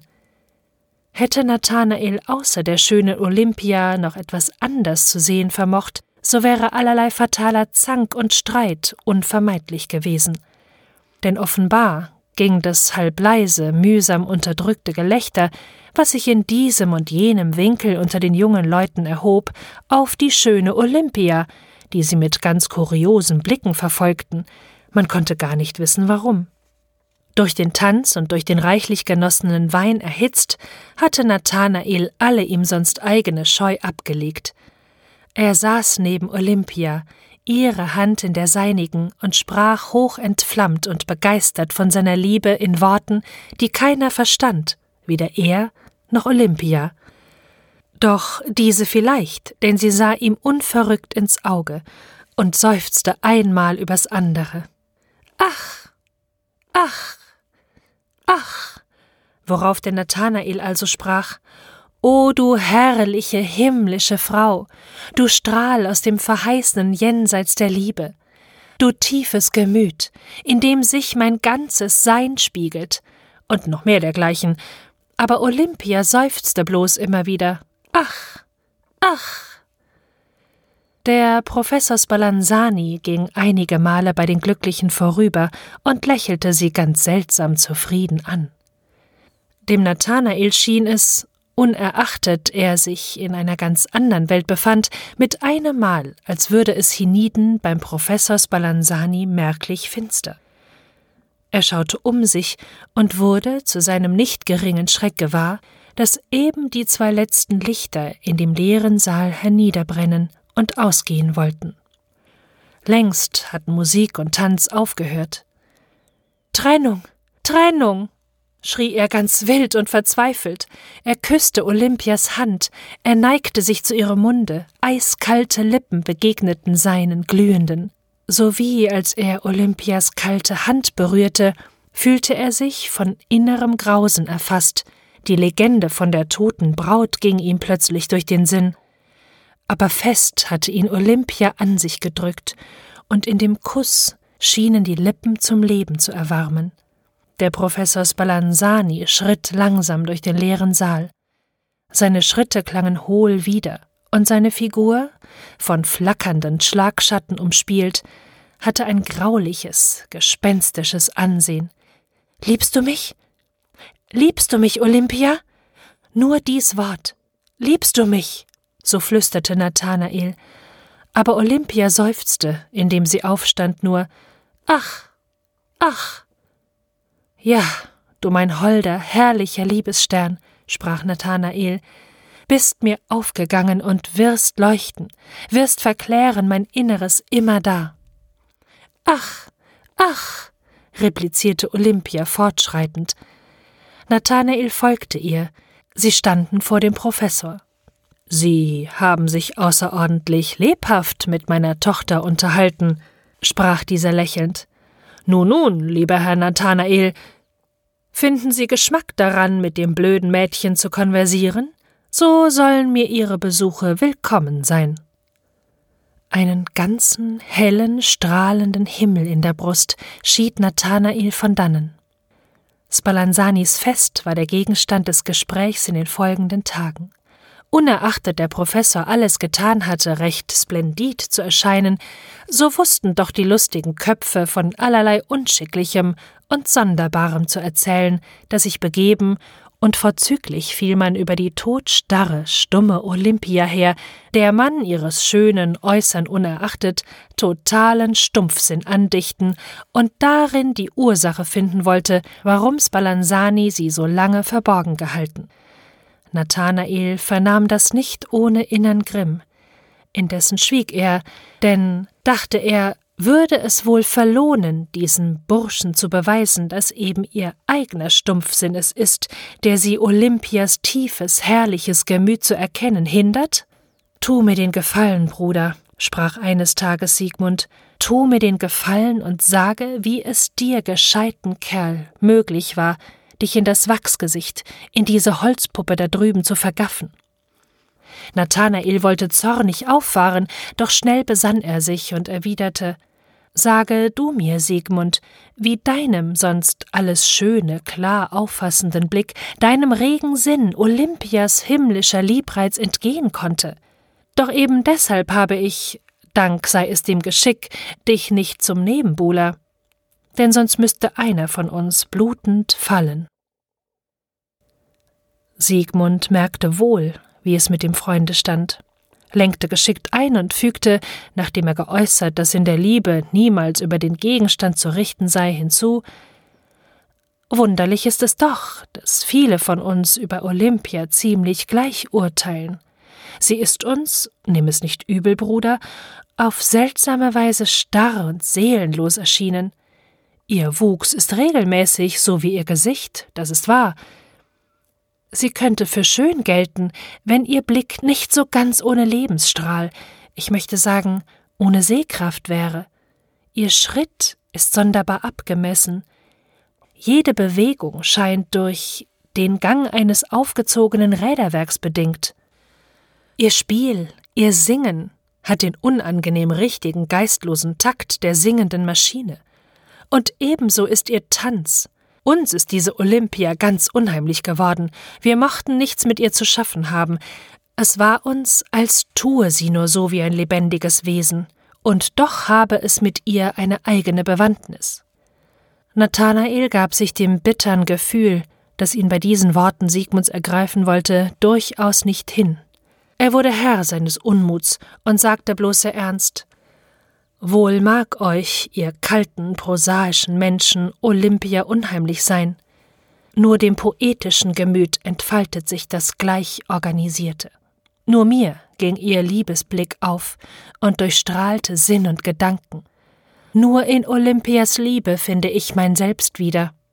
Euch mag es nicht recht sein, dass sie nicht in platter Konversation faselt wie die andern flachen Gemüter. Sie spricht wenig Worte, das ist wahr, aber diese wenigen Worte erscheinen als echte Hieroglyphe der inneren Welt, voll Liebe und hoher Erkenntnis des geistigen Lebens in der Anschauung des ewigen Jenseits. Doch für alles das habt ihr keinen Sinn, und alles sind verlorene Worte. Behüte dich Gott, Herr Bruder, sagte Siegmund sehr sanft, beinahe wehmütig. Aber mir scheint es, du seist auf bösem Wege. Auf mich kannst du rechnen, wenn alles. Nein, ich mag nichts weiter sagen. Dem Nathanael war es plötzlich, als meine der kalte, prosaische Siegmund es sehr treu mit ihm. Er schüttelte daher die ihm dargebotene Hand recht herzlich. Nathanael hatte rein vergessen, dass es eine Clara in der Welt gebe, die er sonst geliebt. Die Mutter, Lothar, alle waren aus seinem Gedächtnis entschwunden. Er lebte nur für Olympia, bei der er täglich stundenlang saß und von seiner Liebe, von zum Leben erglühter Sympathie, von psychischer Wahlverwandtschaft fantasierte, welches alles Olympia mit großer Andacht anhörte, aus dem tiefsten Grunde des Schreibpuls holte Nathanael alles hervor, was er jemals geschrieben.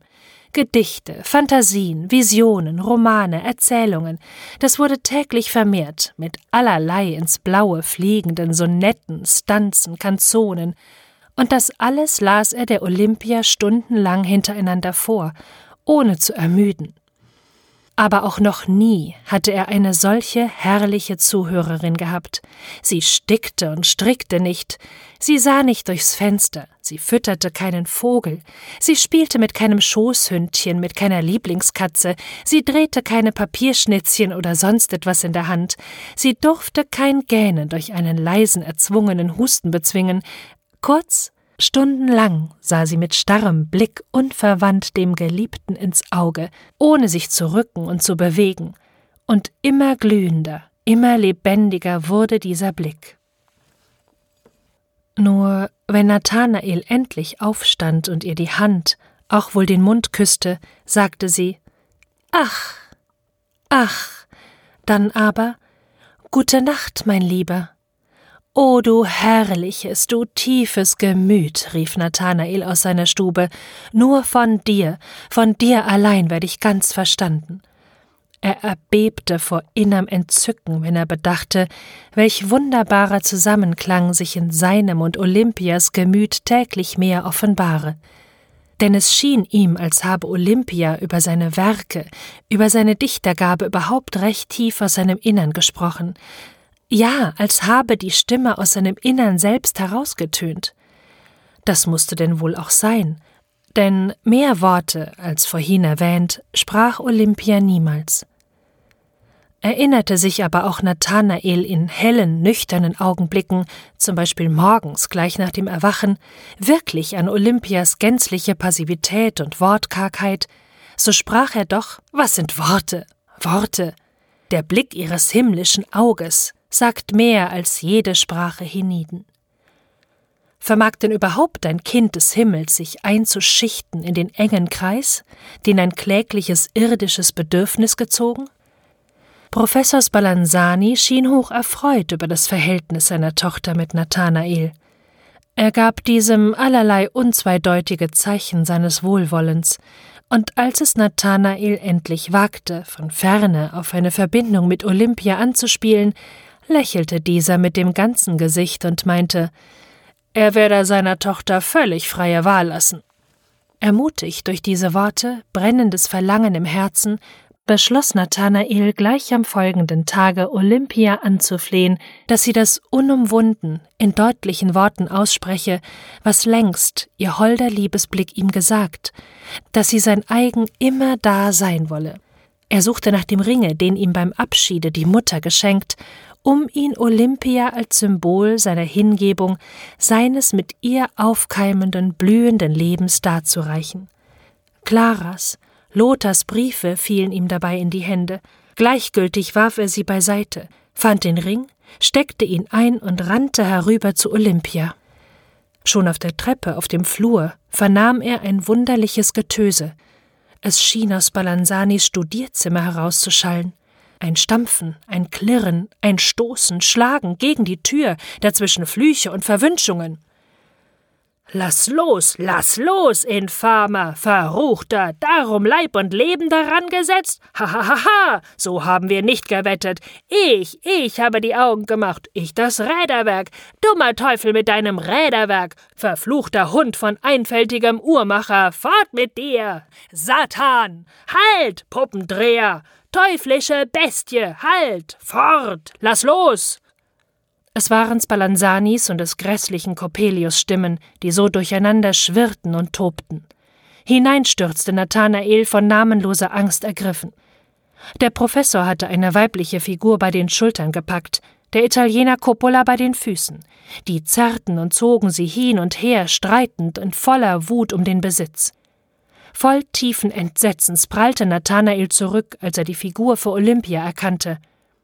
Aufflammend in wildem Zorn wollte er den Wütenden die Geliebte entreißen, aber in dem Augenblick wand Coppola, sich mit Riesenkraft drehend, die Figur dem Professor aus den Händen und versetzte ihm mit der Figur selbst einen fürchterlichen Schlag, dass er rücklings über den Tisch, auf dem Fiolen, Retorten, Flaschen, gläserne Zylinder standen, taumelte und hinstürzte. Alles Gerät klirrte in tausend Scherben zusammen. Nun warf Coppola die Figur über die Schulter und rannte mit fürchterlich gellendem Gelächter rasch fort die Treppe herab, so dass die hässlich herunterhängenden Füße der Figur auf den Stufen hölzern klapperten und dröhnten. Erstarrt stand Nathanael. Nur zu deutlich hatte er gesehen, Olympias toderbleichtes Wachsgesicht hatte keine Augen, statt ihrer schwarze Höhlen. Sie war eine leblose Puppe. Spallanzani wälzte sich auf der Erde, Glasscherben hatten ihm Kopf, Brust und Arm zerschnitten, wie aus Springquellen strömte das Blut empor. Aber er raffte seine Kräfte zusammen. Ihm nach, ihm nach, was zauderst du? Coppelius, Coppelius, mein bestes Automat hat er mir geraubt. Zwanzig Jahre daran gearbeitet, Leib und Leben daran gesetzt, das Räderwerk, Sprache, Gang, mein, die Augen, die Augen dir gestohlen, verdammter, verfluchter. Ihm nach, hol mir Olympia. Da hast du die Augen. Nun sah Nathanael, wie ein paar blutige Augen auf dem Boden liegend ihn anstarrten. Die ergriff Spallanzani mit der unverletzten Hand und warf sie nach ihm, dass sie seine Brust trafen. Da packte ihn der Wahnsinn mit glühenden Krallen und fuhr in sein Inneres hinein, Sinn und Gedanken zerreißend. Hui, hui, hui! Feuerkreis, Feuerkreis, dreh dich, Feuerkreis, lustig, lustig, Holzpüppchen, hui, schön Holzpüppchen, dreh dich! Damit warf er sich auf den Professor und drückte ihm die Kehle zu. Er hätte ihn erwürgt. Aber das Getöse hatte viele Menschen herbeigelockt, die drangen ein, rissen den wütenden Nathanael auf und retteten so den Professor, der gleich verbunden wurde. Siegmund, so stark er war, vermochte nicht, den Rasenden zu bändigen. Der schrie mit fürchterlicher Stimme immerfort Holzbüppchen, dreh dich! und schlug um sich mit geballten Fäusten. Endlich gelang es der vereinten Kraft mehrerer, ihn zu überwältigen, indem sie ihn zu Boden warfen und banden. Seine Worte gingen unter in entsetzlichem, tierischen Gebrüll. So in grässlicher Raserei tobend wurde er nach dem Tollhause gebracht.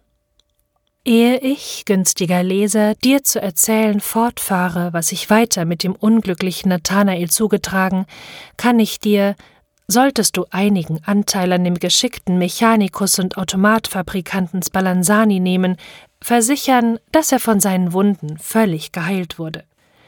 Er musste indes die Universität verlassen, weil Nathanaels Geschichte Aufsehen erregt hatte und es allgemein für gänzlich unerlaubten Betrug gehalten wurde, vernünftigen Teezirkeln Olympia hatte sie mit Glück besucht, statt der lebendigen Person eine Holzpuppe einzuschwärzen.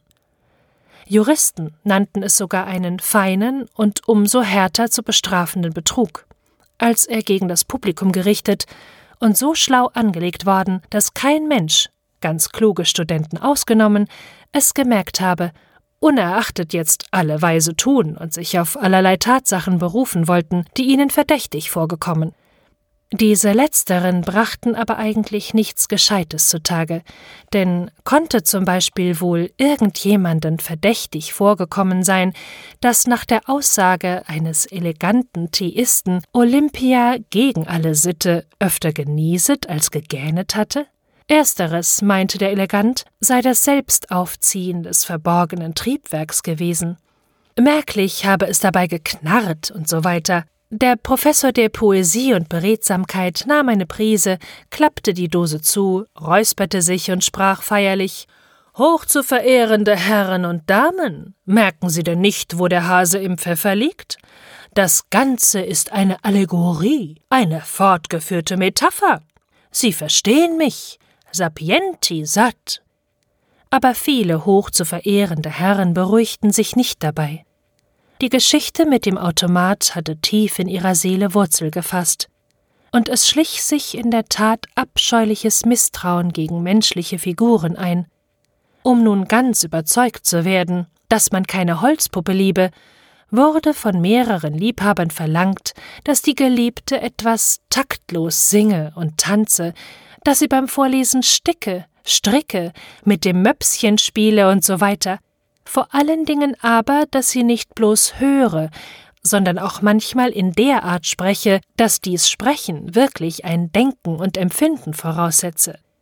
Das Liebesbündnis vieler wurde fester und dabei anmutiger, andere dagegen gingen leise auseinander.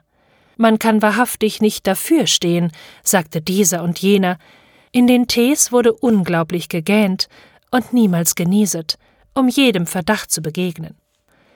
Spallanzani musste, wie gesagt, fort, um der Kriminaluntersuchung wegen des der menschlichen Gesellschaft betrügerlicherweise eingeschobenen Automats zu entgehen. Coppola war auch verschwunden. Nathanael erwachte wie aus schwerem, fürchterlichem Traum. Er schlug die Augen auf und fühlte, wie ein unbeschreibliches Wonnegefühl mit sanfter himmlischer Wärme ihn durchströmte. Er lag in seinem Zimmer, in des Vaters Hause auf dem Bette. Clara hatte sich über ihn hingebeugt, und unfern standen die Mutter und Lothar. Endlich, endlich, o oh mein herzlieber Nathanael, nun bist du genesen von schwerer Krankheit. Nun bist du wieder mein. So sprach Clara recht aus tiefer Seele und fasste den Nathanael in ihre Arme. Aber dem quollen vor lauter Wehmut und Entzücken die hellen, glühenden Tränen aus den Augen, und er stöhnte tief auf. Meine, meine Clara. Siegmund, der getreulich ausgeharrt bei dem Freunde in großer Not, trat herein. Nathanael reichte ihm die Hand. Du treuer Bruder, hast mich doch nicht verlassen. Jede Spur des Wahnsinns war verschwunden. Bald erkräftigte sich Nathanael in der sorglichen Pflege der Mutter, der Geliebten, der Freunde. Das Glück war unterdessen in das Haus eingekehrt, denn ein alter, karger Oheim, von dem niemand etwas gehofft, war gestorben und hatte der Mutter nebst einem nicht unbedeutenden Vermögen ein Gütchen in einer angenehmen Gegend unfern der Stadt hinterlassen. Dort wollten sie hinziehen, die Mutter, Nathanael mit seiner Clara, die er nun zu heiraten gedachtet, und Lothar. Nathanael war milder, kindlicher geworden, als er je gewesen, und erkannte nun erst recht Claras himmlisch reines, herrliches Gemüt. Niemand erinnerte ihn auch nur durch den leisesten Anklang an die Vergangenheit. Nur als Siegmund von ihm schied, sprach Nathanael Bei Gott, Bruder, ich war auf schlimmem Wege, aber zu rechter Zeit leitete mich ein Engel auf den lichten Pfad. Ach, es war ja Clara. Siegmund ließ sie nicht weiterreden, aus Besorgnis tief verletzende Erinnerungen möchten ihm zu hell und flammend aufgehen. Es war an der Zeit, dass die vier glücklichen Menschen nach dem Gütchen ziehen wollten. Zur Mittagsstunde gingen sie durch die Straßen der Stadt. Sie hatten manches eingekauft, der hohe Ratsturm warf seinen Riesenschatten über den Markt. Ei, sagte Clara, steigen wir doch noch einmal herauf und schauen in das ferne Gebirge hinein. Gesagt, getan. Beide, Nathanael und Clara, stiegen herauf. Die Mutter ging mit der Dienstmagd nach Hause, und Lothar, nicht geneigt, die vielen Stufen zu erklettern, wollte unten warten. Da standen die beiden Liebenden, Arm in Arm auf der höchsten Galerie des Turmes und schauten hinein in die duftigen Waldungen, hinter denen das blaue Gebirge wie eine Riesenstadt sich erhob. Sieh doch den sonderbaren kleinen grauen Busch, der ordentlich auf uns loszuschreiten scheint, sprach Clara Nathanael fasste mechanisch nach der Seitentasche. Er fand Coppolas Perspektiv. Er schaute seitwärts. Clara stand vor dem Glase. Da zuckte es krampfhaft in seinen Pulsen und Adern. Totenbleich starrte er Clara an, aber bald glühten und sprühten Feuerstürme durch die rollenden Augen. Grässlich brüllte er auf wie ein gehetztes Tier. Dann sprang er hoch in die Lüfte und grausig dazwischen lachend schrie er in schneidendem Ton Holzpüppchen, dreh dich, Holzpüppchen, dreh dich. Und mit gewaltiger Kraft fasste er Clara und wollte sie herabschleudern. Aber Clara krallte sich in verzweifelnder Todesangst fest an das Geländer. Lothar hörte den rasenden Toben. Er hörte Claras Angstgeschrei. Grässliche Ahnung durchflog ihn. Er rannte herauf. Die Tür der zweiten Treppe war verschlossen. Stärker hallte Claras Jammergeschrei. Unsinnig vor Wut und Angst stieß er gegen die Tür, die endlich aufsprang. Matter und matter wurden nun Claras Laute. Hilfe! Rettet! Rettet! So erstarb die Stimme in den Lüften. Sie ist hin! Ermordet von dem Rasenden! so schrie Lothar. Auch die Tür zur Galerie war zugeschlagen. Die Verzweiflung gab ihm Riesenkraft. Er sprengte die Tür aus den Angeln. Gott im Himmel. Clara schwebte, von dem rasenden Nathanael erfasst, über der Galerie in den Lüften. Nur mit einer Hand hatte sie noch die Eisenstäbe umklammert. Rasch wie der Blitz erfasste Lothar die Schwester, zog sie hinein und schlug in demselben Augenblick mit geballter Faust dem Wütenden ins Gesicht, dass er zurückprallte und die Todesbeute fahren ließ. Lothar rannte herab, die ohnmächtige Schwester in den Armen. Sie war gerettet. Nun raste Nathanael herum auf der Galerie und sprang hoch in die Lüfte und schrie Feuerkreis, dreh dich, Feuerkreis, dreh dich. Die Menschen liefen auf das wilde Geschrei zusammen. Unter ihnen ragte riesengroß der Advokat Coppelius hervor, der eben in die Stadt gekommen und geradeswegs nach dem Markt geschritten war. Man wollte herauf, um sich des Rasenden zu bemächtigen, da lachte Coppelius, sprechend, Haha, wartet nur, der kommt schon herunter von selbst, und schaute wie die übrigen hinauf. Nathanael blieb plötzlich wie erstarrt stehen. Er bückte sich herab, wurde den Coppelius gewahr und mit dem gellenden Schrei Ha, sköne ocke, sköne ocke, sprang er über das Geländer. Als Nathanael mit zerschmettertem Kopf auf dem Steinpflaster lag, war Coppelius im Gewühl verschwunden. Nach mehreren Jahren will man in einer entfernten Gegend Clara gesehen haben, wie sie mit einem freundlichen Mann Hand in Hand vor der Türe eines schönen Landhauses saß und vor ihr zwei muntere Knaben spielten – es wäre daraus zu schließen, dass Clara das ruhige häusliche Glück noch fand, das ihrem heitern, lebenslustigen Sinn zusagte, und das ihr der im Innern zerrissene Nathanael niemals hätte gewähren können.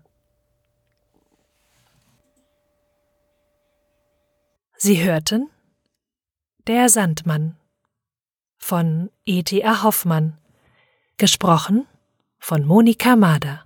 Eine Produktion von podyssey.de